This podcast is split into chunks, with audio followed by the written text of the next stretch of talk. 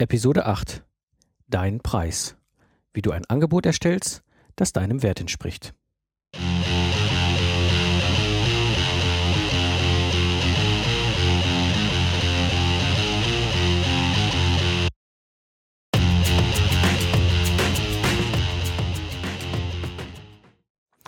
Hallo und herzlich willkommen zum Lifestyle Entrepreneur Podcast. Ich bin Mike Pfingsten und das ist der Podcast für Freiberufler, die das Ziel haben, einen erfolgreichen Business im Netz aufzubauen.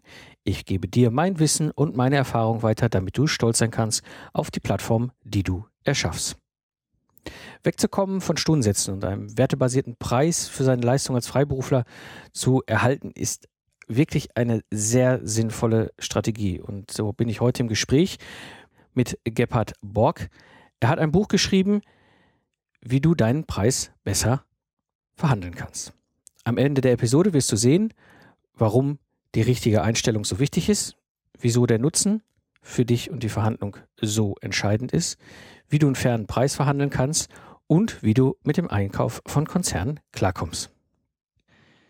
Ja, so freue ich mich heute hier im Podcast den Gebhard Borg begrüßen zu dürfen. Hallo Gebhard, grüße dich. Hallo Mike.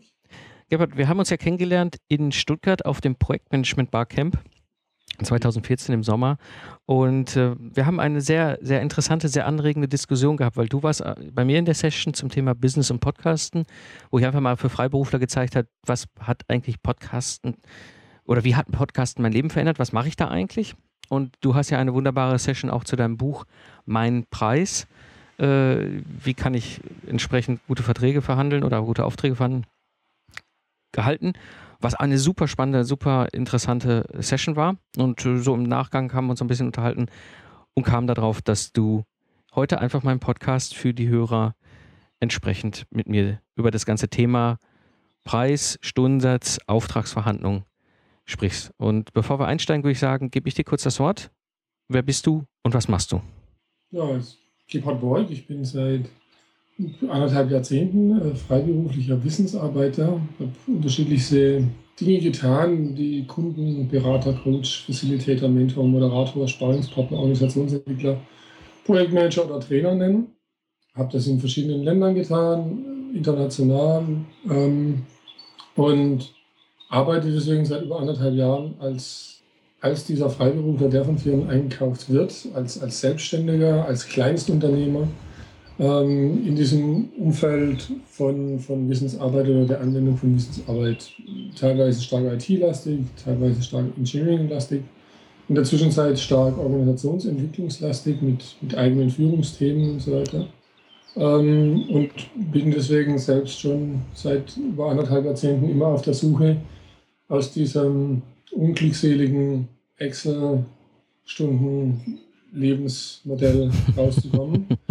ähm, und arbeite kann, ja, würde ich sagen, in der Zwischenzeit seit acht Jahren, neun Jahren so, dass ich ohne Excel-Listen und ohne Stundenrapportzettel beauftragt bin und habe äh, für das PM-Camp, im Vorfeld zum PM-Camp, irgendwann mal den Hinweis bekommen, dass es vielleicht andere Freiberufler auch noch interessieren könnte, das Thema und von einem Kollegen gesagt bekommen, schreib doch mal ein Buch dazu. Das habe ich dann gemacht und mehr per Zufall eigentlich fürs PM-Camp fertig gehabt. Das war das Gute. Und dann haben, wurde ich dort eingeladen als Speaker, äh, darüber tatsächlich auch direkt reden zu können und war über zwei Dinge überrascht. Das erste, dass es alles sehr positiv war, was an Reaktion kam. Ich bin eher als Provokateur bekannt und deswegen auch durchaus negative Reaktionen gewohnt. Ähm, und hat mich sehr gefreut, dass, dass das Thema wirklich bei ganz vielen Teilnehmern dort als, als sehr positiv und gut ankam, so wie bei dir jetzt auch gespiegelt. Äh, und habe zum Zweiten aber auch festgestellt, wie wenige von uns das, das machen. Also auch tatsächlich von denen, die es, die es machen könnten und machen sollten, meiner Meinung nach, wie wenige das tun. Sich so zu verkaufen oder bepreisen oder solche Verträge zu schließen. Genau. Und das ist so ein bisschen das, wo ich mit dir heute in der Episode drauf eingehen will. Was können wir da tun? Und äh, bevor wir darauf eingehen, würde ich ganz gerne mit dir mal so ein bisschen die Frage beleuchten, warum haben so viele Freiberufler eigentlich Probleme damit, ihren Stundensatz zu finden und hinten raus natürlich beim Kunden zu verhandeln? Ich denke, vielen Freiberuflern, also es geht einem halt so wie mir. Das, der Stundensatz ist einfach erstmal das Normale. Ja? Also das, das ist einfach mal systemkonform. Die meisten Freiberufler haben ähm, ja nicht als Freiberufler angefangen, sondern die allermeisten von uns waren in irgendeiner Firma, die sie irgendwie auf Stundenbasis verkauft hat. Sie hatten einen Arbeitsvertrag, der irgendwie auf Stundenbasis abgeschlossen worden war. Es, viele Dinge werden einfach in Stundenquoten gerechnet, in Manntagen, in Mannmonaten, in Mannjahren. Ähm, und so ist diese Quote erstmal für uns einfach normal. Ja? Obwohl wir eigentlich alle in unserer Existenz damit immer sehr unzufrieden sind. Ich kenne kaum jemanden, der diese Excel-Liste gerne pflegt. Ah, ich kenne allerdings sehr, sehr extravagante Excel-Listen zu dem Thema, ja, wo dann schon die kompletten Jahre vor drin stehen und, und die, die, die Feiertage schon ausgerechnet werden und so weiter und so fort. Also bin durchaus selbst einer von denen, der so eine Liste auch irgendwo noch rumliegen hat. Ähm, aber wir sind unzufrieden damit. Ja. Also es ist keine zufriedene Situation zwischen uns und unserem Kunden. Und wir überlegen uns natürlich auch immer in der Hand der Liste, was sind wir wert. Der Kunde sagt meistens, ihr seid das wert, was der Markt halt, was das halt im Markt wert ist. Also er macht einen Marktvergleich und, und geht über fachliche Qualifikation und vergleicht uns da im Markt. Und sagt halt, okay, was bist du? Du bist ein, keine Ahnung, ein, ein Wirtschaftsingenieur, Deine Fachrichtung ist Energietechnik. Ähm, es gibt 25.000 Wirtschaftsingenieure, deren Fachrichtung Energietechnik ist. 12.000 davon sind Freiberufler oder bieten sich als Freiberufler an. Der durchschnittliche Stundensatz von denen ist im Moment gerade 43 Euro bei uns. Das gibt unsere Datenbank so raus. Ähm, erklär uns, warum du mehr willst oder erklär uns, warum du weniger willst. Und dann sind wir eigentlich schon meist am Ende. Ja. Also, weil dann sagen wir, okay, was kannst du gegen diese Maschine des Kunden tun? ähm, die das macht. Und so falsch liegt er ja auch nicht. Du denkst aber auf der anderen Seite immer, wenn ich mir aber die ganzen Jungs angucke, von denen du redest, dann muss ich mal echt sagen, da ist locker 30 Prozent nicht mal die 43 Euro wert. Mhm. Die, die, Hälfte ist vielleicht die 43 Euro wert, aber wir alle wissen, dass 43 Euro auf die Stunde hart grenzwertig an dem ist, wo, wo man als Freiberufler mit Altersvorsorge und so weiter nicht mehr so arg weit kommt. Ja, ich glaube, es ist ähm, sogar viel zu wenig. Also ich würde diesen sogar bei 70 Euro ansetzen, aber ich bin völlig bei dir. Also das ist, Sei es drum, das ist halt genau. die Diskussion, in der du bist und du genau. bist gewohnt. Und dann haben wir natürlich als Freiberufler, lassen wir uns dann praktisch auf dieses Schema ein und versuchen dort eine Gegenargumentationskette zu finden, die dann zum Beispiel so aussehen kann, dass man sagt, ja, aber dein Projekt, das ist ein internationales Projekt, da ist Sprachenkenntnis gefordert oder ich habe die letzten fünf Jahre schon so und so oft eben als Projektmanager gearbeitet. Ich habe Projekte geleitet. Und Leitung bedeutet natürlich durchaus mehr Verantwortung, wenn auch mehr Geld. Oder man sagt einfach, ähm, profan runtergebrochen, ich habe das jetzt schon sieben Jahre durchgehalten, ich habe da Erfahrungen gemacht. Ja, also das ist einfach mhm. nicht mehr 43 Euro wert, sondern mehr. Mir war das irgendwann alles tatsächlich ähm, zu anstrengend oder ich habe gedacht, es wird mir auch nicht gerecht und habe angefangen, über mich selber nachzudenken, worüber sich mein Wert eigentlich definieren kann, ja, grundsätzlich. Und bin eben dazu gekommen, okay, der Kunde, der macht das zwar für sich, dass er mich gerne fachlich vergleicht. Und damit hat er sicherlich auch nicht Unrecht. Ich sollte fachlich halt schon das leisten, was ich ja. wissen will. Ähm, aber das kann ja nur der, der wertärmste Anteil an mir überhaupt sein. Ja. Weil ja. da gibt es einfach Tausende, die haben die gleiche fachliche Qualifikation von mir aus auch mit einer ähnlichen Abschlussnote oder mit einem ähnlichen Lebenslauf, wo sie sagen, nachweisen können, ich habe da und da, dort und dort so und dort gearbeitet. Ja. Das kann ja keiner dann näher beurteilen, aber es hat halt irgendwas, bleibt schon hängen. Für mich, es gibt so eine zweite Geschichte, die, diese, wir haben Talente, eigene Talente, wo wir über Dritte erkennen. Also Dritte sehen uns zum Beispiel, wir, wir gehen relativ schnell mit verschiedenen Programmen auf dem Rechner um. Ja, ziemlich schnell switchen von einem Programm ins andere, können parallel da irgendwie Daten übertragen und damit arbeiten. Das heißt, wir sind am Rechner Multitasking fähig. Das ist eben der eine mehr und der andere weniger. Oder wir kommen in irgendwelche unvorbereiteten Sitzungen rein oder in irgendwelche spontanen Situationen und können darin aber gut agieren, gut argumentieren, gut mit den Leuten umgehen, die wir da treffen. Das ist einfach auch ein anderes Talent. Oder wir haben das Talent, dass wenn man uns in, irgendwie in einen Raum einschließt und in Ruhe lässt, dann leisten wir in acht Stunden das Dreifache von dem, was andere Menschen in acht Stunden leisten. Also mhm. Wir können uns einfach, wenn wir zurückgezogen sind, saugut konzentrieren. Anders gibt es. Ähm, Und das sind Talente und die kommen mit Sicherheit zu dieser Fachkompetenz hinzu. Also wenn ich jetzt einen Fachmann habe, der ähm, sich aber in, in einer Sitzung nicht gut ausdrücken kann, der rhetorisch einfach kein Talent hat. Ja. Ähm, ich muss jetzt aber die nächsten drei Monate mit dem Projekt auf die Verkaufstour gehen. Ja, dann ist er vielleicht nicht so viel so wertvoll wie jemand, der fachlich gut ist und dazu auch noch reden kann. Da habe ich festgestellt, okay, mein Wert steigt, wenn ich meine Talente gut kenne und gut einschätzen kann von mir und anderen dabei zuhöre, aufmerksam, was sie über mich sagen, wo liegen meine Talente und wo nicht. Und dann habe ich am Ende noch festgestellt, da oben drauf kommt Geschichte, verstehe ich mich gut mit meinem Kunden.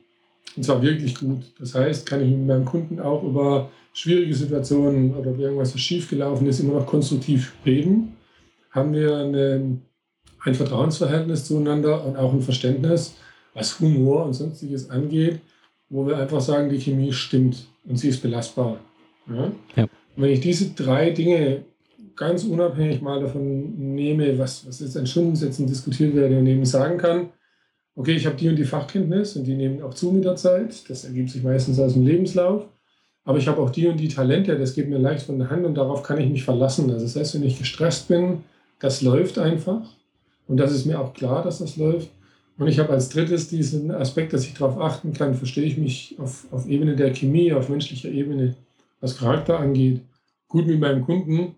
Dann komme ich grundsätzlich in meine beste Verhandlungsposition erstmal. Von uns, genau. leider, leider Gottes, so leid es mir tut, machen sich hauptsächlich Gedanken über ihre fachliche Kompetenz ja.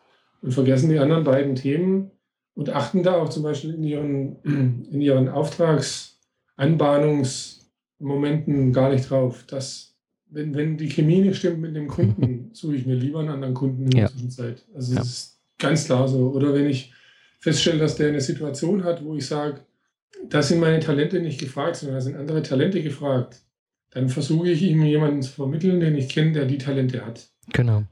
Und nicht mehr selber da reinzugehen und das selber klar zu machen. Das, das ist aber so das, was uns fehlt, oft bei Freiberuflern ich beobachtet habe, dass ihnen das nicht klar ist, dass sie da nicht reflektiert sind. Und dann müssen sie leider Gottes über Stundensatz verkaufen. Also dann, dann haben sie keine andere Chance. Genau. Weil sie dem, dem Kunden nicht, nicht ansatzweise klar machen können, wo ihr Mehrwert liegen könnte im Vergleich, in diesem, außer in diesem fachlichen Vergleich. Genau. Und das führt mich so ein bisschen auch jetzt zu der Frage, wie kann ich denn jetzt als Freiberufler mit dem Kunden eben einen fairen Preis verhandeln? Das kann ich tun, indem ich mit ihm ein wirklich ausführliches äh, Gespräch über diese Beauftragung, die ich von ihm haben will, suche. Also über diese Situation, in die wir reingehen und was wir zusammen in der Zusammenarbeit erreichen wollen. Ähm, ich nenne das Ding Nutzenanalyse, ähm, in der ich mir mit dem Kunden zusammen dezidiert Gedanken mache, dezidiert aufkläre, wie soll unsere Zusammenarbeit gestaltet sein und was soll sie leisten. Ähm, das heißt, ich gehe nicht ähm, mit der Einstellung zu dem Kunden, ich mache jetzt auf jeden Fall einen Abschluss. Das machen halt viele, die versprechen sich von so einem Gespräch einen Abschluss. Sondern ich gehe mit, dem, mit der Einstellung zum Kunden, ich kläre für beide Seiten, um was es uns geht. Ja. Warum sage ich ganz klar jetzt hier, nicht mit der Einstellung zum Abschluss dahin zu gehen, weil man dann nimmt man das vorweg. Also dann nimmt man seine Chance mhm. auf eine werthaltige Bezahlung eigentlich vorweg. Ja. Ähm, bei der Klärung, wenn man so eine Nutzenanalyse als Klärung macht, kann halt eben auch dabei rauskommen, dass man gar keinen Nutzen erbringt. So, und das, das sollte einem klar sein. Und das ist aber, das bringt einem Anerkennung bei Kunden. Ja. Also das bringt einem nicht, das, das, das bringt einem vielleicht jetzt nicht direkt einen Abschluss, aber es bringt einem auf jeden Fall eine bessere Beziehung, ein tieferes Vertrauensverhältnis und eine, wirklich eine Anerkennung beim Kunden, die es einfacher macht, wenn man wirklich was leisten kann, auch einen schnellen Abschluss zu erzielen. Das führt mich zum interessanten Punkt. Und zwar durch den Zukunftsarchitekten, also den Ingenieur-Podcast, habe ich die Situation, dass ich, ich sag mal, mein Marketing ja automatisiert habe, sprich also viele Entscheider, die ihre Entwicklungsprojekte haben, sehen plötzlich, okay, das ist der Mike und das hat er gemacht und das ist das, was er heute macht, als, als Coach, als Moderator, als Mentor. Mm. Und ich habe momentan eher die Situation, dass Leute auf mich zukommen und unbedingt Aufträge bei mir abladen wollen, wo ich relativ schnell in dem Gespräch an den Punkt komme und sage, das hat aber für euch jetzt gerade keinen Nutzen. Also es ist eher schon fast der Effekt so nach dem Motto, den reserviere ich mir mal und dann gucken wir mal, was wir mit dem machen. Und da, da glaube ich, ist ein ganz wesentlicher Baustein drin, wie du es schon sagst, also wirklich sich erstmal klar zu machen, wer bin ich, was kann ich und dann aber mit dem Kunden auch klar machen, was für Nutzen stifte ich überhaupt und stifte ich überhaupt einen Nutzen. Also ich habe auch, auch vorher, bevor ich den Podcast gemacht, häufig genug Projekte abgelehnt und gesagt, das bringt euch nichts. Also das können wir jetzt mal machen und dann machen wir hier, schreibe ich hier auch irgendwie einen Stundensatz und ein Stundenvolumen und, und eine Summe ins Angebot, aber ganz ehrlich, das bringt euch nichts. Das hat für euch keinen Sinn, das hat für mich keinen Sinn. Ja, weil auch ich möchte etwas Sinnvolles tun. Ja, also die kann ich nur bestätigen. Das ist beim, also ich habe jetzt nicht diese glückliche Situation, die du hast, dass mir die Leute die Bude einrennen und mich ähm, zwingend ausbuchen wollen. Das, das ist auch von meinem Geschäftsmodell her anders gelagert. Das ist schwieriger, habe allerdings auch schon weitgehend über, ich über Blog, nicht über Podcast, ja. aber so sehr stark Marketing tatsächlich auch automatisiert, ähm, äh, rausgegeben und, und werde halt so angesprochen. Genau. In, meinem, in meinem Arbeiten, ich mache halt viel Organisationsentwicklung und, und Führungskräfteentwicklungsprojekte, aber wirklich prozessual angelegt, also über mehrere Monate oder Jahre angelegt. Ähm, und da brauche ich einfach mal einen Kundenbeziehungsaufbau, der schon viel, viel länger dauert wie viele andere. Ja. Und da war es für mich eben auch wichtig zu lernen, wie kann ich so einen Beziehungsaufbau betreiben mit meinem Kunden, dass der in mir immer einen höheren Wert auch wahrnimmt, um später dann mal wirklich so eine, so eine Beauftragung über Monate oder Jahre raus, rauszulassen. Ja? Wo wir beide uns auch einig sind, das ist es auch wert. Und das sind für mich, also damals für mich abgespeichert, das ist, das ist tatsächlich so diese Klärung. Es ist ganz wichtig, mit dem Kunden zusammen zu Klärungen zu kommen. Ja. Dinge zu Situationen zu klären. Und zwar nicht nur, Jetzt ist für, für mich, willst du mich beauftragen oder nicht? Ja, alles klar, ich schreibe dir einen Stundensatz und dann beauftragst du mich mal. Sondern vor allem auch dem Kunden dabei zu helfen, dass er in eine Klärung kommt. Äh, finde ich den Menschen jetzt einfach gerade nur, so wie du es beschreibst, ein bisschen, finde ich den nur spannend? Oder gibt es bei mir wirklich irgendeine Situation, wo der mir Nutzen bringt? Genau. Ja? Und wenn ich in dieses Klärungsgespräch reingehe und das immer im Hinterkopf habe, bei mir ist es in der Zwischenzeit schon im Hinterkopf da, ich führe das praktisch schon nebenher. Irgendwie, wenn ich jemanden treffe, der potenzieller Kunde ist, mache ich diese Nutzenanalyse mit dem schon durch, relativ schnell und kurz auch. Das ist so ähnlich, wie du es beschrieben hast. Dann hast du nach einer Viertelstunde, 20 Minuten, kannst du eine Aussage darüber machen. Ja. Bringe ich im Moment gerade einen Nutzen für dich oder nicht? Und ich finde, das ist für, den, für, die eigene, für das eigene Wertempfinden ganz wichtig, in Projekten zu arbeiten oder in Umfeldern zu arbeiten, in denen man selber auch einen Nutzen bringt. Absolut. Das halt eine höhere Befriedigung dann darstellen. Absolut.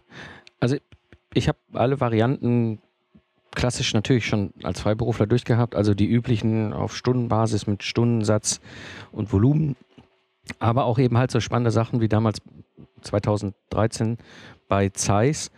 Da habe ich im Grunde durch Zufall genau das gemacht, was du ja auch in deinem Buch beschrieben hast. Ich bin wirklich hingegangen, habe mit dem Entwicklungsleiter darüber gesprochen. Es ging um ein Mentoring für mehrere äh, Jungingenieure dort, parallel noch Begleitung als, als äh, Experte, Inputgeber für die Prozessweiterentwicklung. Und im Grunde haben wir das so gemacht, dass wir gesagt haben, was stiftet das Ganze denn für einen Nutzen? Haben das dann aufgeteilt in Quartale, weil es war über ein Jahr halt angelegt und die Quartale waren unterschiedlich intensiv logischerweise. Und das dann habe ich dann einfach nochmal geteilt auf einen Monat und habe dann einfach pro Monat immer diese Summe in Rechnung gestellt. Und das hat wunderbar funktioniert. Also das ist eine Geschichte, das war super. Die Zufriedenheit auf meiner Seite war extrem hoch, aber auch bei ihm. Und vor allem, was ganz spannend war, das Vertrauensverhältnis war extrem hoch. Weil in der Zwischenzeit ist viel passiert. Es gab ja natürlich, es ist ein großes Unternehmen, noch mehr Themen.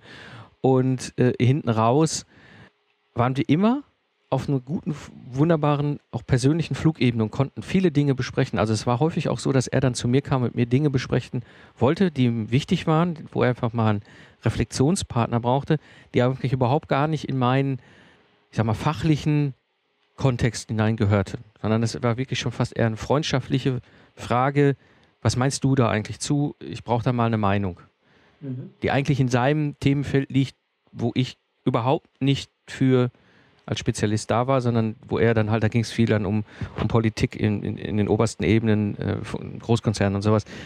Ähm, was ich schon spannend fand, weil er hätte nicht zu mir kommen müssen. Das war trotzdem als Ebene da.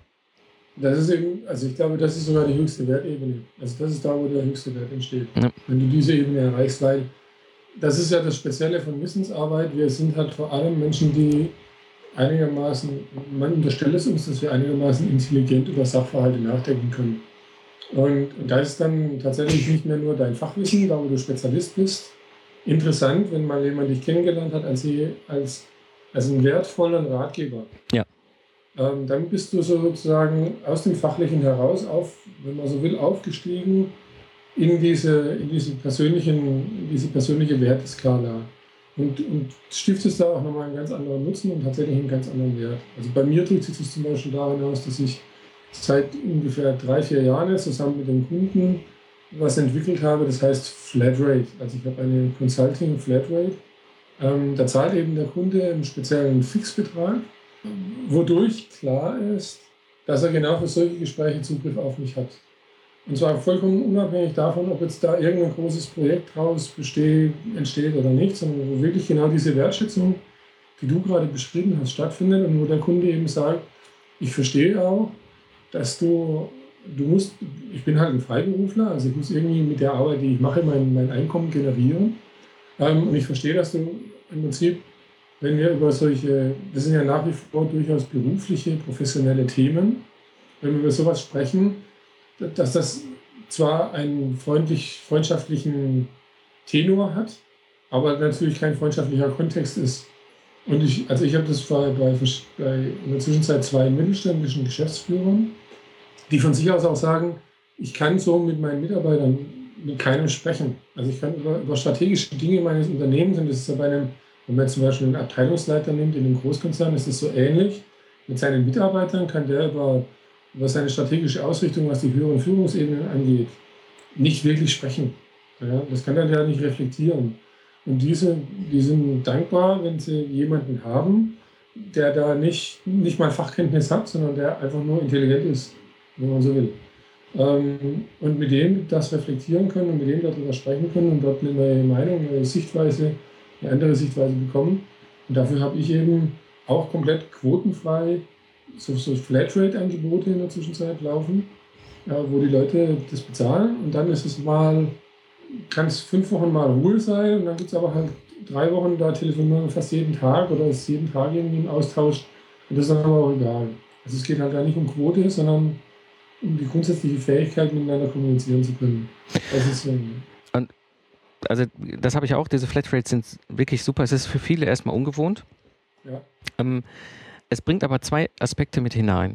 Das eine ist Wertschätzung, weil wenn ich bereit bin, dafür auch etwas zu bezahlen, hat es für mich auch einen Wert.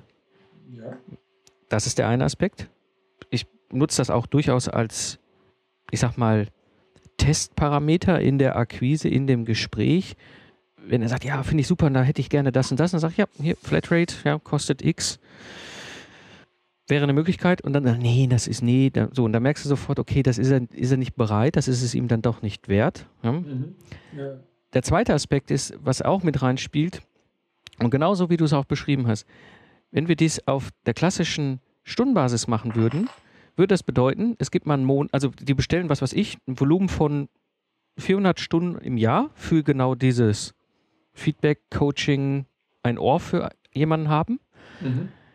So, und du hast natürlich das in deinen Büchern stehen als Auftrag und fragst dich natürlich, wann habe ich, oder wann kommt denn der Geldstrom dazu entsprechend rein? Und das kann man ja gar nicht sagen, weil du weißt ja gar nicht, wann der Gegenüber mal in dieser Situation ist, dass er sich sieben Tage die Woche intensiv nutzt und dann fünf Wochen mal gar nicht. Das heißt, dein ganzer Einnahmestrom schwankt ja auch massiv.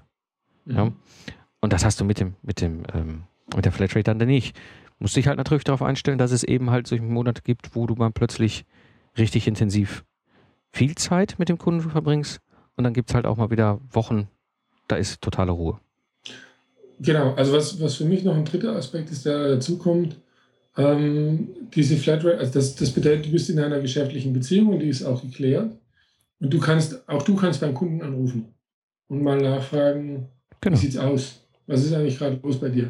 Weil oftmals ist es tatsächlich auch so, das erlebe ich, habe ich schon zwei, dreimal erlebt, dass, ähm, dass ich dann angerufen habe bei, beim, beim Kunden in, in diesem Rahmen und dann hatte der gerade richtig Stress, aber durch den Stress kam er nicht auf die Idee, mit mhm. mir zu sprechen. Ja, sondern das, äh, also das ist so eine Erfahrung von mir mit Kunden überhaupt, dass sie die Neigung haben, nach dem Stress mit dir zu sprechen und dann kannst du nur das Resultat beurteilen.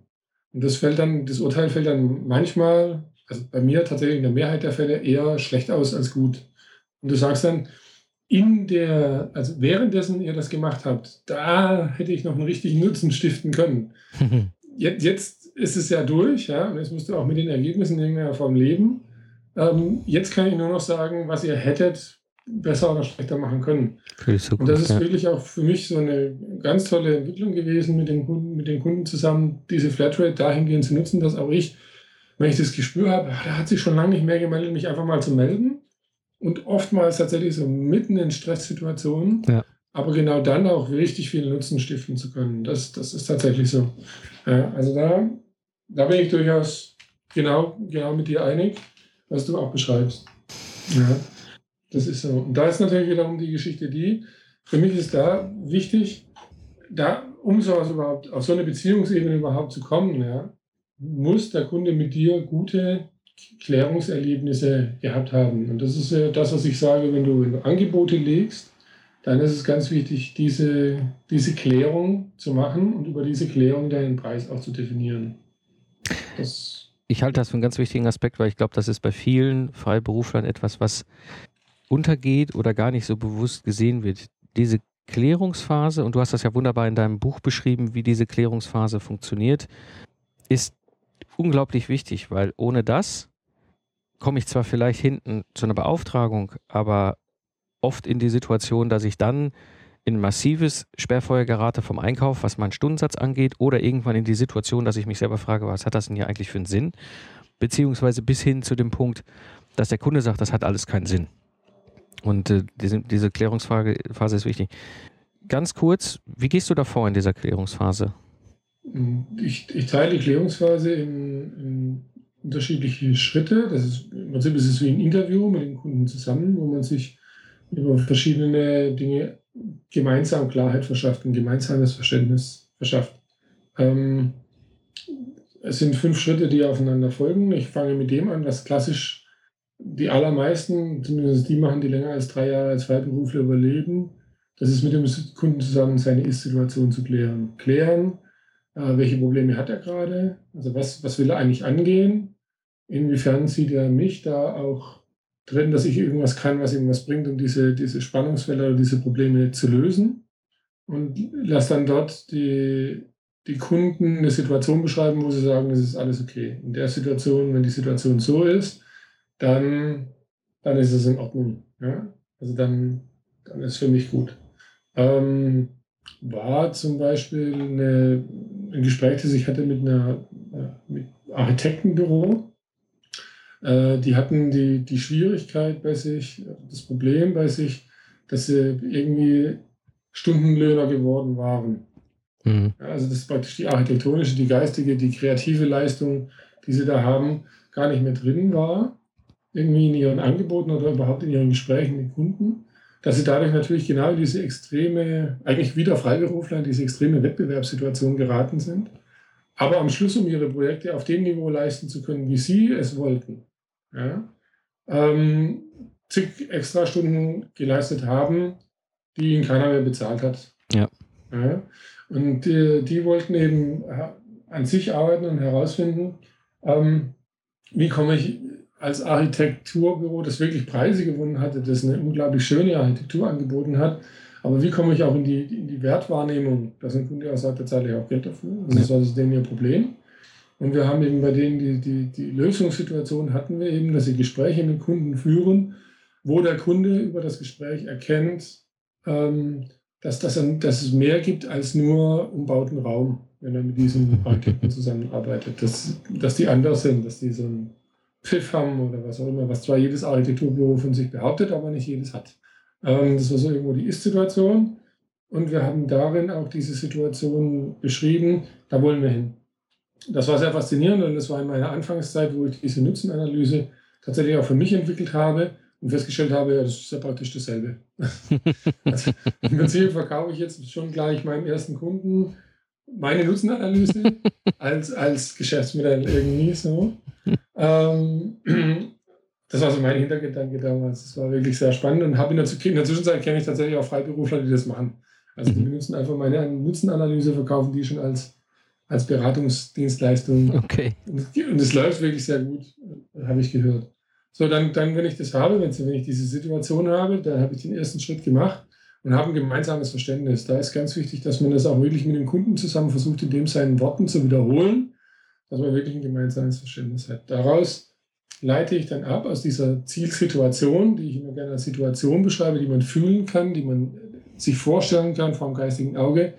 Da leite ich jetzt ganz klassisch Ziele draus ab. Das mhm. machen manchmal, also ich kenne auch Wissensarbeiter, die das manchmal noch machen, aber die allermeisten machen das schon nicht mehr. Ja. Dass man wirklich versucht, konkrete Ziele abzuleiten und da dann eben nicht nur quantitative, das ist das, was die, was die, die es machen, noch machen. Ähm, also, dass man sagt, oh, dann reduzieren sich irgendwie Stundensätze oder erhöhen sich Stundensätze oder sonst irgendwas, sondern auch qualitative. Also, was bedeutet das? Also, bei den Architekten zum Beispiel äh, war damit drin, dass wir mit denen geklärt haben, dass wir den, den richtigen Kunden finden wollen. Also, dass die den richtigen Kunden finden wollen. Das heißt, sie brauchen ein ein qualitatives Ausschlussverfahren. Mit welchen Kunden will ich gar nicht zusammenarbeiten, um sich auf diese Kunden zu konzentrieren, die das auch bereit sind zu bezahlen. Also die waren halt auch so mental getrimmt. Wir machen jeden Auftrag, den wir kriegen können, weil sonst gehen wir unter. Ja? Und wir haben praktisch dann festgestellt, nein, ein Ziel von uns muss sein, äh, möglichst schnell unterscheiden zu können, ist das ein Kunde, der das Potenzial hat, sowas zu bezahlen, oder ist das ein Kunde, der das nicht kann, und dann das Gespräch auch freundlich zu beenden. Ja. ja also da wieder rauszugehen. Das sind so qualitative Aspekte von, von äh, qualitative Ziele, die man sich setzen kann.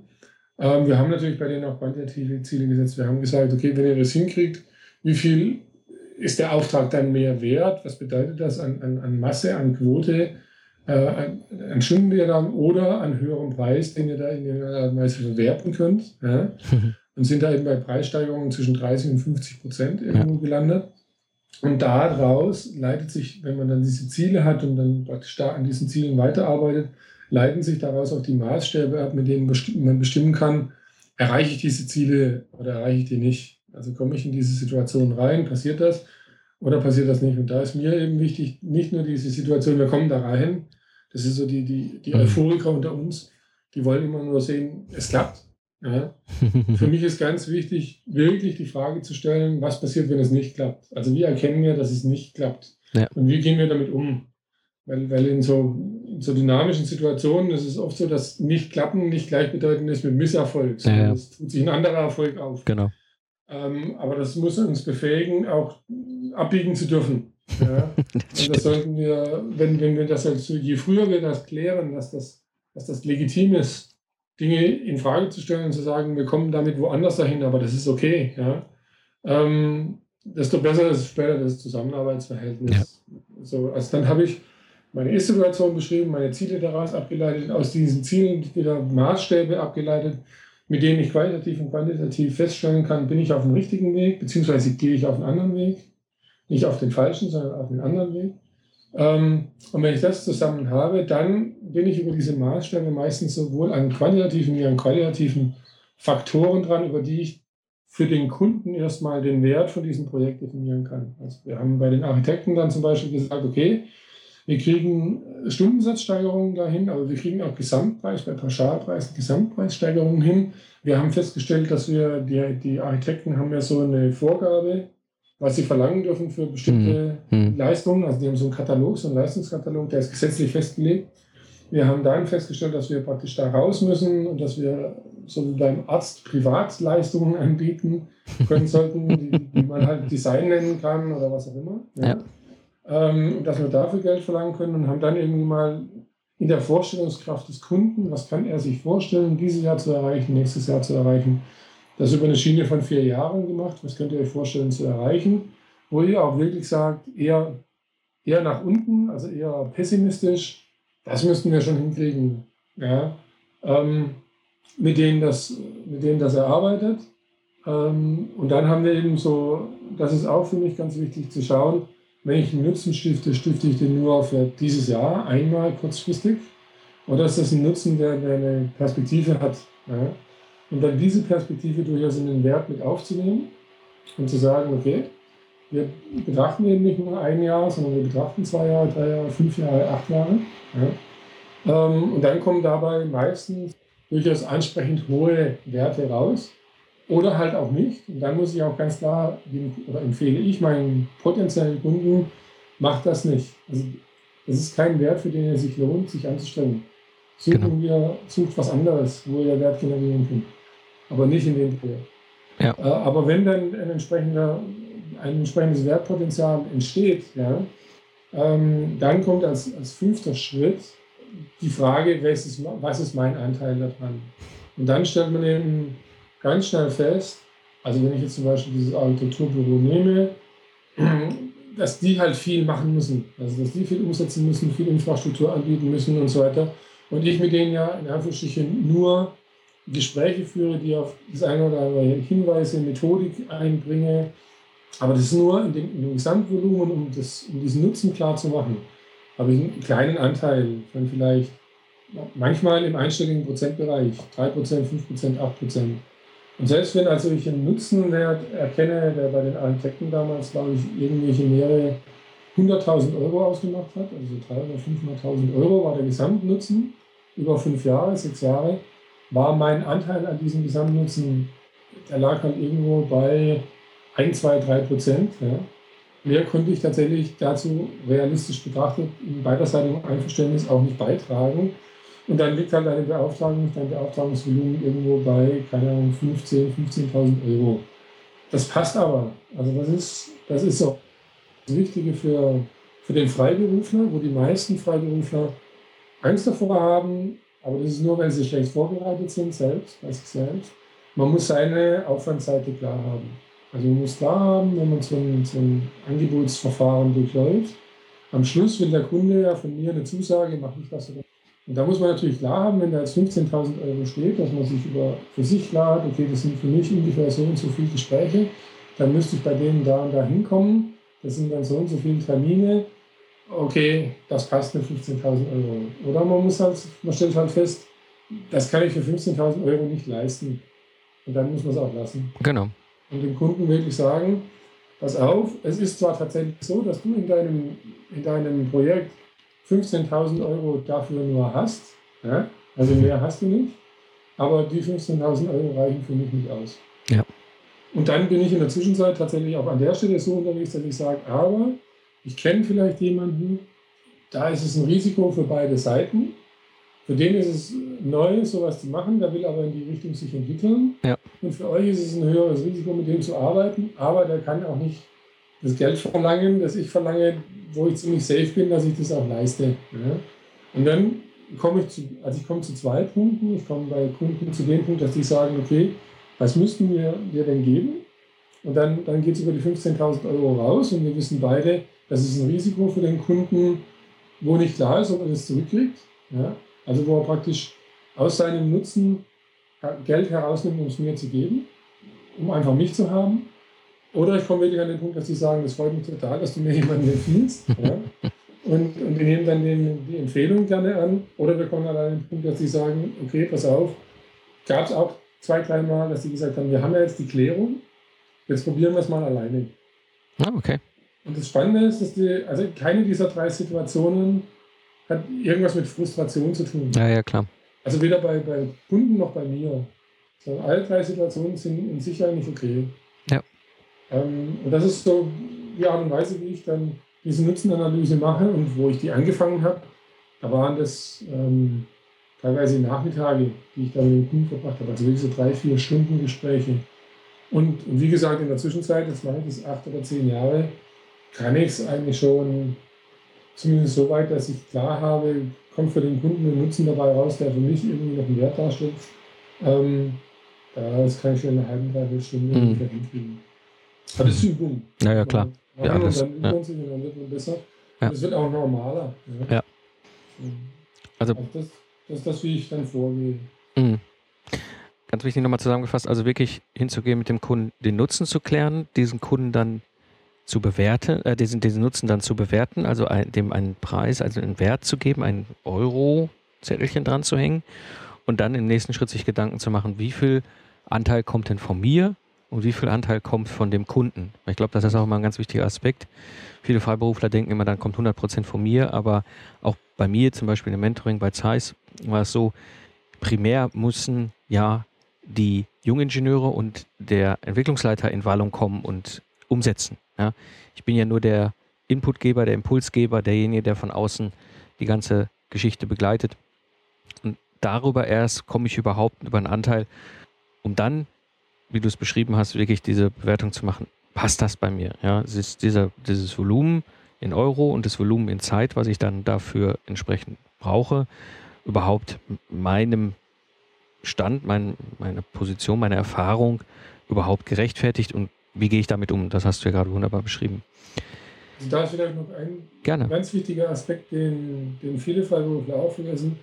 Selbst wenn man das alles mit dem Kunden geklärt hat, ja, selbst dann hat man immer noch die Möglichkeit für sich selber auch zu sagen, diese, sollte sich so einen Moment Zeit nehmen, da nochmal drüber nachzudenken, will ich das unter den Konditionen wirklich machen?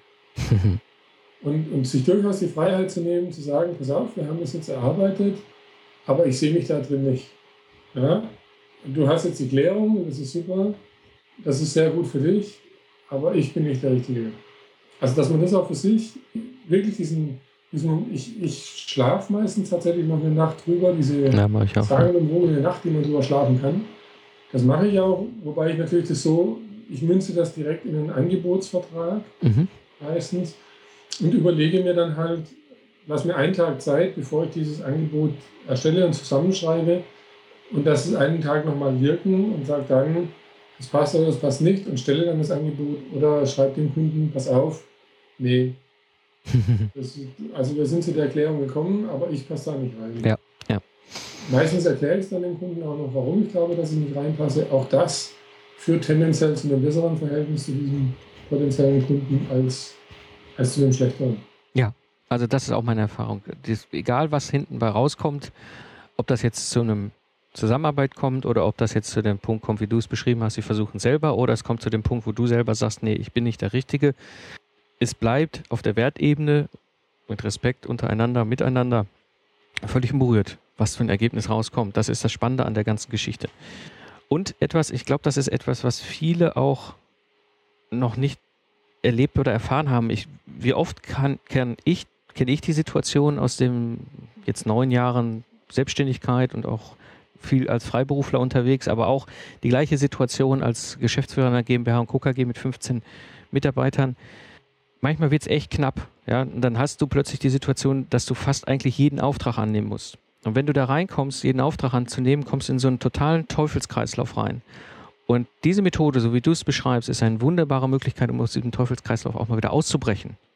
Ja, weil, also viele von euch Hörern, die jetzt vielleicht in der Situation sind, dass ihr in so einem Teufelskreis seid mit, mit den Stunden und mit den Aufträgen und eigentlich denkt, wie Gottes Willen, ich muss jetzt irgendwie ganz schnell meinen nächsten Auftrag haben. Die Umsetzung dessen, was Gebhardt da beschreibt, und wie gesagt, ich kenne ihn, ich kenne seinen Vortrag, sein Buch und eben aber auch das, was er tut, ist etwas, was ich auch schon lange tue vielleicht anders, ein bisschen anders hergeleitet wie er, aber es ist eine ähnliche Vorgehensweise. Wir brechen damit genau diesen Teufelskreis auf. Dann lieber die gleiche Zeit investieren, die ich sonst in dem Harakiri-Akquise hinter dem nächsten Kunden herrennen ähm, investiere, um wirklich erstmal diesen Nutzen und diesen Wert zu beziffern und dann überhaupt zu klären, wie viel trage ich dazu bei und ist es dann meins? Weil plötzlich bin ich dann in der Situation, dass ich einen wirtschaftlich gerechnet viel höheren Stundensatz, Schrägstrich Tagessatz, wenn man es dann wieder mal so rechnen würde, ähm, erhält und ich komme aus diesem Teufelskreis raus. Das ist meine Erfahrung auch. Ja, also dadurch, dass ich nie in den Teufelskreis reingekommen bin, ja. kann ich die Qualität ja. gar nicht, aber ich kann es mir vorstellen. Es ist schwer. Also ich, in also dem ich Teufel. Kenne den, mhm. Bei mir fing es darin an, dass ich sage, wenn man selbstständig ist, dann so schwer das manchmal ist, das ist manchmal wirklich schwer, man muss immer mit dem Bewusstsein in den Auftragsakquiseprozess gehen, dass man selber den Auftrag ablehnen kann. Also man muss sich das Nein bewahren. Ja. Das ist viel wichtiger als das Ja. Man muss sich dieses Nein bewahren und man muss klar haben, und die Situation kenne ich schon auch, dass es, dass es schwer ist, dass man, dass man sich schwer tut, Aufträge zu, zu akquirieren, vielleicht auch, auch situationsbedingt geschuldet, dass gegebenenfalls der ganze Markt im Moment gerade irgendwie runtergeht oder sonst irgendwas. Und jeder gerade Probleme hat, irgendwie mhm. Aufträge an Land zu ziehen. Ja. Aber selbst in diesem Moment ist es ganz wichtig, dass man sich das Nein bewahrt und dass man klar hat, wenn das nicht passt und die Chemie mit dem Kunden nicht passt und so weiter, dann macht man nicht den Auftrag bloß, damit man den Auftrag gemacht hat. Genau, das ist ein ganz wichtiger Aspekt. Also ich habe das durcherlebt und durchexerziert im Grunde mit der Auto- und Wirtschaftskrise. Da ist ja wirklich von einem Tag auf den anderen sind sämtliche Folgebeauftragungen weggebrochen. Also es gab dann keine Aufträge mehr. 2829. Ja, ja, 2829, genau. Ähm, und da ist der, natürlich der erste Reflex, ich muss jetzt hinter jedem potenziellen noch möglichen Auftrag hinterherrennen und das haben dann alle Freiberufler gemacht. Ja, und ähm, das führt einen so richtig in so einen Teufelskreislauf. Und im Grunde erst 2010 bin ich da auch wieder rausgekommen aus diesem Wahnsinn. Also, obwohl mir das alles klar war und obwohl ich lang genug auch schon als Selbstständiger und als Freiberufler im Business bin, ähm, gibt es solche extremen Situationen und ich habe sie einmal miterlebt und das werde ich nicht nochmal machen. An der Stelle ist das für mich auch so ein Lerneffekt. Also das mache ich nicht nochmal mit und eben damit verbunden, wenn ich merke, dass ich durch diese Art und Weise, wie ich Aufträge verhandle, irgendwie überhaupt nie zu einem Auftrag komme, also einem sinnvollen, wertvollen Auftrag komme, ist irgendwann der Punkt erreicht, wo jeder sich die Frage stellen sollte, ist das, was ich an Nutzen stifte, überhaupt wertvoll im Markt? Also gibt es überhaupt Bedarf? Oder bin ich überhaupt in der Lage dazu, oder, also verlasse ich dann lieber den Markt? Ja, ich kann ja durchaus, genauso wie ich als Gründer, als Start, Freiberufler in den Markt eintrete, den Markt auch wieder verlassen. Ja, das ist ja. nicht die Insolvenz, das ist was anderes. Ich verlasse im Positiven den Markt. Das kann ich sogar mit, mit einer Kapitalgesellschaft machen, indem ich einfach sage, jetzt mache ich Tür zu und wird hier nochmal ein Strich drunter gemacht und dann verlässt sie den Markt. Ja, ähm, aber wie gesagt, meine Empfehlung, nochmal einen Schritt zurück auf eine andere Ebene. Diese Art und Weise mit dem Kunden zu verhandeln, wie es Gebhardt beschreibt, ist eine super Geschichte für beide Seiten und eine wunderbare Möglichkeit auch auszusteigen aus diesem klassischen hinter eben noch so bescheuerten Auftrag hinterher zu jagen. Hauptsache, ich habe einen Auftrag. Also was ich aus, von Lesern, ich habe so ein bisschen Leserfeedback schon tatsächlich bekommen und da ist eine Leserin dabei und die ist im Bereich Medien unterwegs gewesen als Freiberuflerin und da, ist, da müssen die Preise wohl ziemlich im Keller sein, so grundsätzlich. grundsätzlich. Und ähm, der ist eben klar geworden über den Versuch, schon allein in die Verhandlung zu gehen, dass ihre Kunden weggehen davon, sie einfach auf dieser Medienfachebene zu vergleichen und sich wirklich auch der Kunde im Gespräch die Frage stellt, was ist mir dieser Mensch, der diese Leistung bringt, wert? Ja. Und in dem Moment, wo ich in so einem Gespräch bin, bin ich tatsächlich das Individuum und biete damit etwas Individuelles an. Also ich habe keinen, wenn man so will, ich habe keinen Wettbewerber mehr. Genau. Sondern es ist wirklich die Frage, wo der Kunde stellt sich dann nur noch die Frage, passt es mit dem oder passt es nicht? Und, und sehe ich diesen Nutzen, also sehe ich den auch, verstehe ich den auch und ist das okay? Und, und das ist so eine befreiende, das hat sie mir so beschrieben, das ist so eine befreiende persönliche Ebene, die man dann hat über dieses Klärungsgespräch, die sozusagen gleich die Beziehung darstellt, aufgrund derer sich der, der, der potenzielle Kunde, wenn man sich über diesen Wert einiges fast gar nicht mehr für jemand anderen entscheiden kann. Und dann ist man natürlich tatsächlich im Auftrag drin. Ja. Und, ähm, und die hat es damit auch geschafft. Das fand ich sehr witzig, weil ich ja das eigentlich gar nicht mehr so anbiete. Aber für sie war es dann immer noch das, das Vergleichskriterium. Sie hat ihren Tagessatz vervierfacht. Und das ist das, was du gerade vorhin gesagt hast. Wenn natürlich der Wert entsprechend hoch ist, also wenn man mit entsprechenden Kunden spricht, dann wird plötzlich, verdient man plötzlich ein ganz anderes Geld. Ja. Das ist nicht immer der Fall. Also das, das ist keine 100% Garantie, dass man jetzt reich wird. Das stimmt nicht. Aber man, kann, man fängt an, tatsächlich davon leben zu können. Also ich kenne halt auch viele Freiberufler, die immer so an dieser Existenzgrenze Ja. unterwegs sind. Ja. Und, und für die ist es, glaube ich, wirklich wichtig zu erkennen, wenn ich nicht irgendwann in, in ein eigenes Verständnis von meinem Wert komme und diesen, diesen Wert mit dem Kunden besprechen kann, dann komme ich aus dieser, diesem Existenzuntergrenzenniveau auch nie raus. Ja.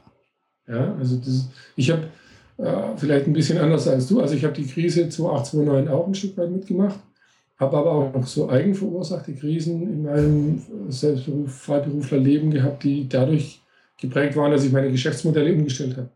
Also wenn man das äh, von dir so nimmt, ich nehme meine Firma vom Markt, dann kann man bei mir sagen, ich habe dreimal meine Dienstleistung komplett vom Markt genommen und damit irgendwie natürlich auch die Firma und bin dann mit einer anderen Dienstleistung wieder auf den Markt gekommen. Und äh, zum Beispiel 2008, 2009, als die Automobilistenkrise war und ich da auch ein Stück weit davon betroffen war, habe ich gedacht, jetzt ist eine gute Zeit, um ein Buch zu schreiben. Und habe einfach ein Buch geschrieben in der Zeit. Mhm. Und das ist wirklich so eine Empfehlung tatsächlich auch an alle Freiberufler da draußen, ähm, die, da, die da jetzt zuhören. Pa- Passt auf, dass von dem Geld, das ihr verdient, was auf der Seite liegt. Und wenn der Kunde, wenn der Markt gerade sagt, dich braucht man im Moment nicht, nutzt die Zeit für was Sinnvolles. Und sinnvoll ist nicht, jedem Auftrag hinterher zu rennen. Genau. Da, da wird das wirklich zu 100 Prozent immer Den- unterschreiben. Den Aufruf unter, dreimal dick unterstrichen. Also das ist ein ganz wichtiger Aspekt. Und so fahre ich auch, wie gesagt, jetzt sechs Firmen in allen möglichen Größen äh, aufgebaut, wieder zugemacht, verkauft, alles Mögliche. Eine durch die Insolvenz gefahren und so weiter. Etwas, was ich gelernt habe aus dieser Zeit und was mir bis heute halt wunderbare auch Ruhe gibt und reinbringt in so eine Geschichte, ist wirklich zu sagen, ich fahre mein Geschäftskonto im Plus und fahre das mindestens mit drei netto Monatsumsätzen im Plus. Das ist quasi meine gedankliche Nulllinie auf meinem Konto.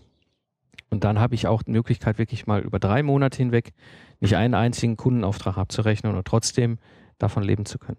Und genau das, was du beschrieben hast. Ganz, ganz wichtig. Gebhard, ich würde jetzt die Zeit noch nutzen, kurz mit dir einzusteigen in einen Aspekt, der ist nämlich auch ganz wichtig zu wissen, eben, wie kann ich denn dann bezahlt werden? Weil das, was wir beiden machen, was du beschrieben hast, ist etwas, was jetzt bei den Einkäufern, gerade bei größeren Unternehmen, ja gar nicht so üblich ist. Wie kann ich da vorgehen? Also da bin ich geläutert. War ich früher war ich ein Enthusiast, der gedacht hat, wir bekehren jetzt die Einkäufer in Großkonzernen. Ähm, die haben mich geläutert, aber das macht nichts. Also das ist überhaupt nicht schlimm, wenn ich mich mit meinem Kunden abgesprochen habe, mit dem klar gemacht habe und geklärt habe, was mein Wert ist, ähm, mache ich in der Zwischenzeit systemkonforme Bezahlmodelle. Ich arbeite mit verschiedenen Konzernen zusammen und bei denen ist es so, dass, also ich habe immer wieder so Arbeitspausen im Konzern und immer wenn ich zurückkomme, hat sich der, das Einkaufsprozedere wieder verändert. Und ich sage jedes Mal zu meinem, zu meinem direkten Ansprechpartner, wie, wie müssen wir es denn für euren Einkauf jetzt machen? Also was ist im Moment gerade die Vorgabe? Wie braucht es einen Einkauf? Was ist er denn gewohnt? Was ist denn für ihn üblich? Ähm, und versuche so nah wie möglich daran zu kommen. Da kann es dann durchaus wieder sein, ich habe mich mit meinem Kunden über den Wert geeinigt, aber abrechnen tun wir das in einem Stundenbudget. Hm. Und das kann durchaus sein. Aber das sind dann halt so Sachen, ähm, wo dann eben der Kunde weiß, und das bespreche ich dann auch mit dem, pass auf, dann tue ich halt jeden Monat so und so viele Stunden oder so und so viele Tage aufschreiben. Ähm, und dann ist gut. Und dann sagt er, jo, dann ist gut. Oder ich habe auch schon Dinge gemacht, wo ich sage, pass auf, dann schreibe ich für jeden, jeden Aufwandstag, den wir da haben, anderthalb bis zwei Tage auf. Mhm. Und dann, sagt, dann sagen wir, okay, das ist gut. Ich weiß, dass das nicht ganz sauber ist, aber ich habe auch noch nie erlebt, dass man komplett sauber abrechnen kann. Also das, das geht meistens auch von Kundenseite schon gar nicht, sondern irgendwelche Kompromisse muss man dann meistens schließen und Ja. das ist nicht das Schlechteste. Also insofern der Nutzen klar ist und der Wert klar ist und ich mir keine moralischen Vorwürfe machen muss, dass ich diesen Nutzen und Wert nicht bringe, ja, ist es mir eigentlich egal in der Zwischenzeit, wie ich abrechne und deswegen sage ich, ich rechne so ab, wie der Kunde das haben Genau. will. Absolut. Und auch wirklich auf den Kunden zugehen und zu sagen, wie hättest du es denn am gern, am, am liebsten gerne in Ja, deinem ja. System? Weil ich habe auch den Fall einmal gehabt, genauso wie du es beschrieben hast. Wir haben quasi einen festen Wert, aufgeteilt über eine Zeit. Und ich habe ihn gefragt und sagte, wie, wie soll man es denn jetzt abrechnen? Er sagte, ja, allein vom SAP her funktionieren bei uns nur Stundenzettel. Ja, alle Mitarbeiter schreiben in SAP Stunden, mhm. alle Freiberufler schreiben in SAP Stunden. Da können wir keinen, also wir können nur feste Beträge eintragen, wenn ich irgendwas physikalisch gekauft habe. Und du bist nun mal eine Geistesleistung, die ich mir dazu hole als Spezialist. Und dann hat er einfach gesagt, weißt du was, das, hm, dann schreibst du eben pro Monat einfach vier Tage auf, fertig. Mhm. Passt ins System. Ja. ja. auch keine Begründung, nichts auf dem Stundenzettel. Ich habe einfach einen Stundenzettel, es stand immer vier Tage drauf und auf die Rechnung immer vier Tage. Niemand hat danach gefragt. Hauptsache, er kriegte es dann in sein SAP-System verknuselt, sodass hinten raus auch äh, dann der Einkauf bezahlen konnte. Genau. Also in der Zwischenzeit habe ich so zwei Kunden gehabt, die haben bei sich eingeführt, dass sie so Leistungsfreigaben haben. Ähm, und, und das ist natürlich wichtig, dass die, eine Leistungsfreigabe, die muss natürlich stimmen. Aber das ist eigentlich auch genau das, was wir erarbeiten. Also wenn genau. du so vorgehst, wenn du eine Nutzenanalyse machst, hast du genau das, die Leistungsfreigabe. Da sagt der Kunde, aus meiner Sicht hast du die Leistung bis dahin dahin erbracht. Und das ist okay. Genau. Dann kriegst du alles Geld. Ja.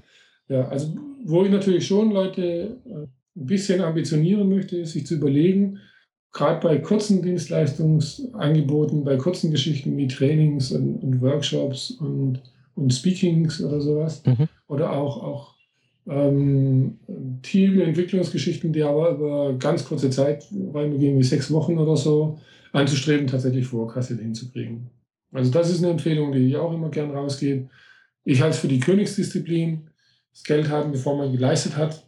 Ähm, aber es ist möglich. Und das geht in den meisten Bezahlsystemen von Kunden tatsächlich auch.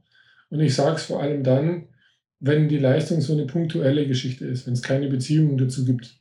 Weil gerade in punktuellen Geschichten habe ich die Erfahrung Gott sei Dank noch nicht selber gemacht, aber über Kollegen mitgemacht, dass Kunden plötzlich nach der erbrachten Leistung, wo man ja nie sagen kann, das klappt oder das klappt nicht, ja, bei so punktuellen Geschichten, und wo es auch kein Nachstellen und Nachjustiermoment gibt und keine Beziehung, dass dann Kunden plötzlich komisch werden und dann nur noch die Hälfte bezahlen wollen und solche Geschichten. Ja. Da empfehle ich doch zu sagen, ich will da Vorkasse. Es ist auch bei, wenn man selber auf ein Seminar geht, kann man sich selber mal nehmen, man muss das Seminar normalerweise bezahlt haben, bevor man hin. Genau.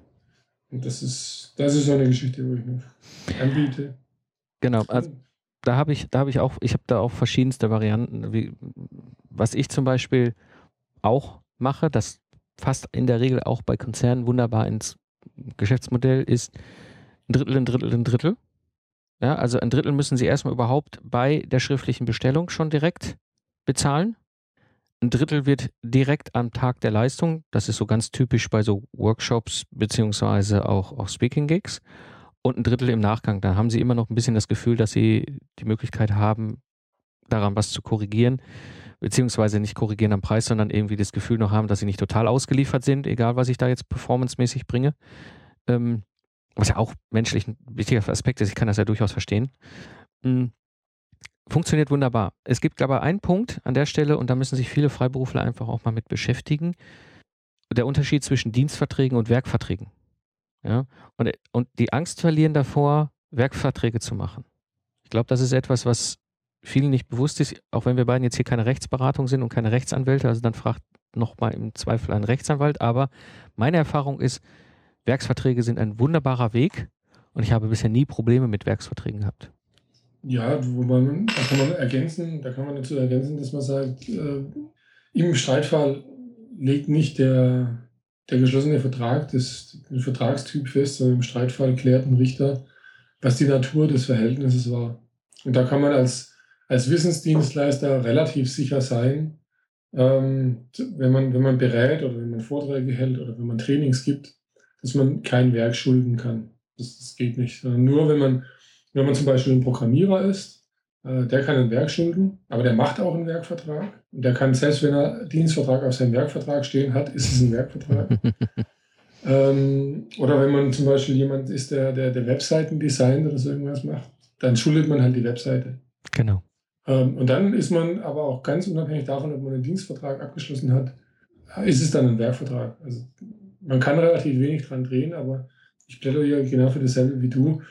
Als, als Berater beratender, in irgendeiner Form beratend unterwegs seiender, ähm, muss man keine Angst haben vor Werkverträgen. Oftmals bieten sie die lukrativeren Zahl, Bezahlmöglichkeiten. Ja. Dienstverträge sind wesentlich weniger flexibel, was die Bezahlung angeht, wie Werkverträge Genau. meistens bei den Kunden. Deswegen, ja. Wir haben da gerade bei mittel, großen Mittelständlern und Konzernen als Kunden nochmal einen ganz anderen Aspekt, der mit reinkommt. Das ist auch nicht zu verachten. Werksverträge sind etwas, was der Einkauf kennt. Gut, klassischerweise natürlich irgendwo wird da eine Palette mit irgendwelchen Kartons angeliefert, mit was weiß ich auch da drin, ja. Aber Ja. das lässt sich wunderbar ja übertragen auf unsere Geschichte. Das heißt, es ist für ihn, gerade bei diesem Drittel, Drittel, Drittel Bezahlmodell, das ist ganz typisch für Lieferanten in der Automobilindustrie. Die kriegen je nachdem, wenn der LKW bei denen am Werkstor losfährt, das erste Drittel, wenn der LKW angekommen ist, das zweite Drittel und wenn hinter die Bauteile alle in Ordnung sind, das dritte Drittel. Ja, das heißt, dieses Bezahlmodell, Werksvertrag aus Sicht des Einkäufers jetzt, ne, also von unserem Kunden und verschiedenste Bezahlmodelle bis hin zur kompletten Vorkasse, wie du es ja auch beschrieben hast, ist für die nicht ungewöhnlich. Was für die ungewöhnlich ist, sowas in einem Dienstvertragsverhältnis zu machen. Deswegen sperren sie sich da auch immer total. Ja. Und ich, wie gesagt, ich habe auch schon oft genug Werks, also Werksverträge gemacht, so aus Sicht des Einkäufers. Die waren immer total glücklich. Ja. Und äh, trotz alledem war es nichts anderes als, als vorher äh, auch. Ja. Ja. Also ich habe sogar Werksverträge gehabt, die habe ich dann hinten raus quasi auf Tagesbasis abgerechnet. Ja. Also, Also ich hatte, das hatte ja, das finde ich sehr lustig. Ich hatte ähm, ähm, mal einen Dienstleistungsvertrag, aber das ist also bei Automobilkonzernen mit Abladestelle. Ja. Ja. Also ich habe meinen Dienstvertrag dann an der Abladestelle, weiß weiß ich wie, abgeladen. Regel, regelmäßig. ja. ja Das, und ich, das ist mir deswegen aufgefallen, weil ich hatte es in meiner ersten Rechnung nicht erwähnt, an welcher Abladestelle ich meine Dienst leiste. Und dann kam die Rechnung halt zurück, also sie wurde nicht bezahlt. Ja. Weil das als formale Angabe fehlte. Ja. Da habe ich auch gedacht, das ist ja sehr lustig. Das, ich, das, ja, so eine Story hatte ich auch mal beim großen, großen Konzern. Ähm, äh, da mussten wir den Stundenzettel an eine andere Stelle schicken als die Rechnung. Okay. Weißt du, normalerweise tütest ja Stundenzettel und Rechnung in einen Umschlag, der geht dann Ja. zum Auftraggeber oder direkt den, zu den Ansprechpartnerin im Einkauf, die die Bestellung losgeschossen hat. Also das ist ja zu 99,9 Prozent genau der Fall und die machen dann da drin alles dann digitalisieren und verteilen im System. Und ich hatte einen Kunden, da war das wirklich so, die Rechnung musste ich zum Auftraggeber schicken, den Stundenzettel aber zur, zum, äh, zur Abladestelle, also zum, zum ähm, Versandannahme. Mhm. Also wirklich in das Büro eines Menschen, der eigentlich Lagerist ist und irgendwelche Paletten entgegennimmt, die ein LKW auf den Hof fährt, Okay. kriegt dann von allen externen Freiberuflern auch die Stundenzettel zugeschickt. Also, So sind sie alle, manchmal. die, die zuhört, macht es einfach systemkonform. Genau. Genau, absolut. Und, und macht euch keine Gedanken drüber, warum das so ist. Genau.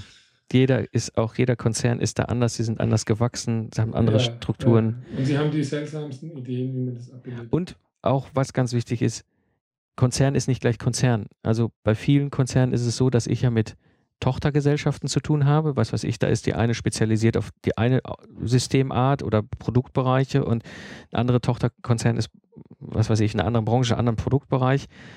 Glaub nicht nur, weil der Kunde jetzt im Bereich, was weiß ich, äh, Consumable das so gemacht hat, dass die Schwesterfirma vom gleichen Konzern, die im Bereich Medizintechnik ist, das genauso macht.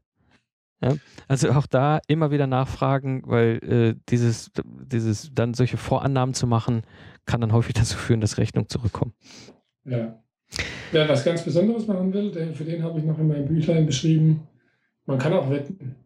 Oh.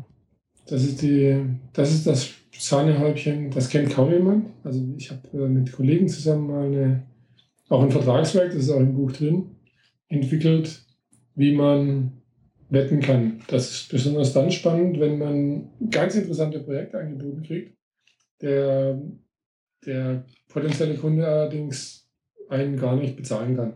Mhm. Dann wird Wetten ganz spannend. Okay. Und das habe ich äh, mal zusammen mit zwei Kollegen auch tatsächlich in den Vertrag gegossen, wie man wetten kann. Und das ist vielleicht nochmal für die Ambitionierten und den Freiberuflern eine spannende Geschichte. Ja, das ist wirklich hochinteressant. Das bringt mich so zum Schluss unseres Gespräches und ähm, zu der Frage, wo finden wir dich und wo finden wir das Buch? Hm. Mich findet man einfach, indem man mich im Netz sucht unter Gebhard Borg oder ganz direkt unter gebhardborg.de. Ähm, das Buch findet sich äh, in, der Zwischenzeit bei Amazon sowohl als Taschenbuch als auch als E-Book. Einfach deinen Preis, wie du ein Angebot erstellst, das deinem Wert entspricht, eingeben oder deinen Preis mit dem Autor Gebhard Borg eingeben und dann findet sich das ganz einfach.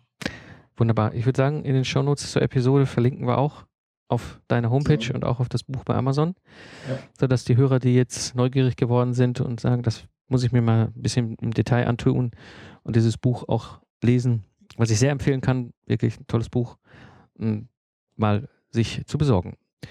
An dieser Stelle, Gebhard, vielen, vielen Dank. Es war ein total interessantes Gespräch, hat mir sehr viel Spaß gemacht. Ja, ich bedanke mich. Danke. Das war die heutige Episode des Lifestyle Entrepreneur. Alle Links der heutigen Episode findest du unter lifestyleentrepreneur.de.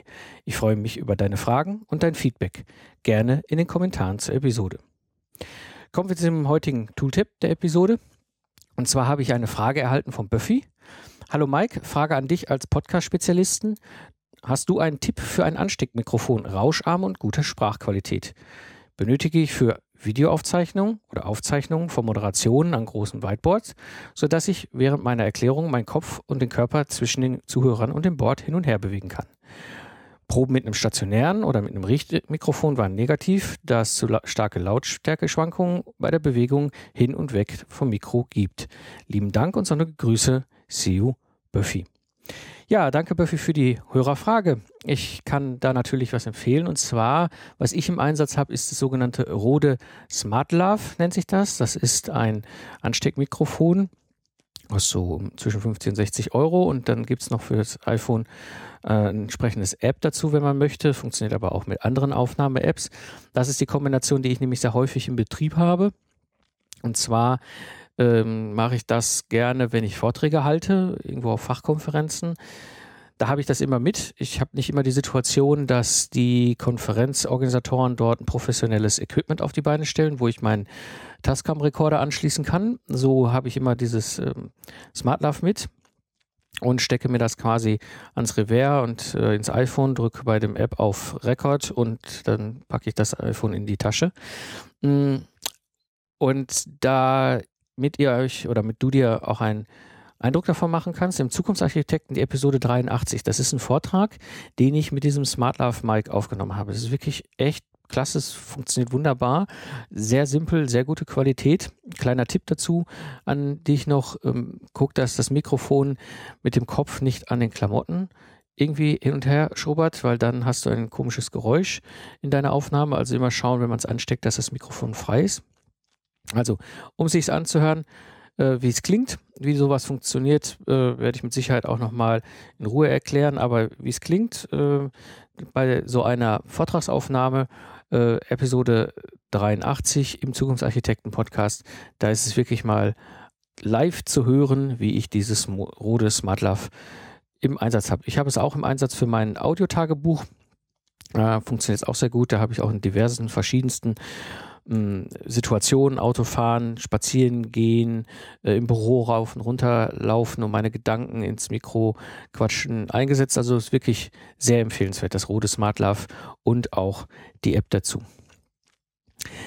Ja, ansonsten, ähm, wenn ihr hier beim Podcast äh, oder wenn du hier beim Podcast dranbleiben wollt äh, und noch mehr Wissen und Tipps und Tricks haben möchtest, dann abonniere den Podcast bei iTunes und äh, da kann ich an alle aufrufen, eine ehrliche Bewertung hier des Entrepreneur Podcast, also des Lifestyle Entrepreneurs, wäre super. Ich würde mich sehr freuen. Natürlich über viele Sternchen, selbstverständlich, aber ich, mich würde es sehr freuen, wenn es ehrlich ist. Gerne auch mit Kommentar. Und wenn ihr sowieso schon dabei seid und entsprechend eine Bewertung abgibt, dann würde ich euch bitten, auch andere Podcasts, die ihr hört, gleich mitzubewerten, weil wir Podcaster dieses Feedback unglaublich gerne haben und gerne entgegennehmen. Es ist einfach ein wunderschönes Dankeschön an alle Podcaster, die sich die Mühe machen und ihr Wissen ins Netz stellen. Also eine ehrliche Bewertung hier vom Lifestyle Entrepreneur wäre super und bewertet auch bitte die anderen Podcasts, die ihr hört. Ja, ich bin Mike Pfingsten und ich hoffe, hoffe, die heutige Episode des Lifestyle Entrepreneurs hat dir gefallen. Ich danke fürs Zuhören, hab eine schöne Zeit, lach viel und hab viel Spaß, was immer auch du gerade machst. Und so sage ich Tschüss und bis zur nächsten Woche.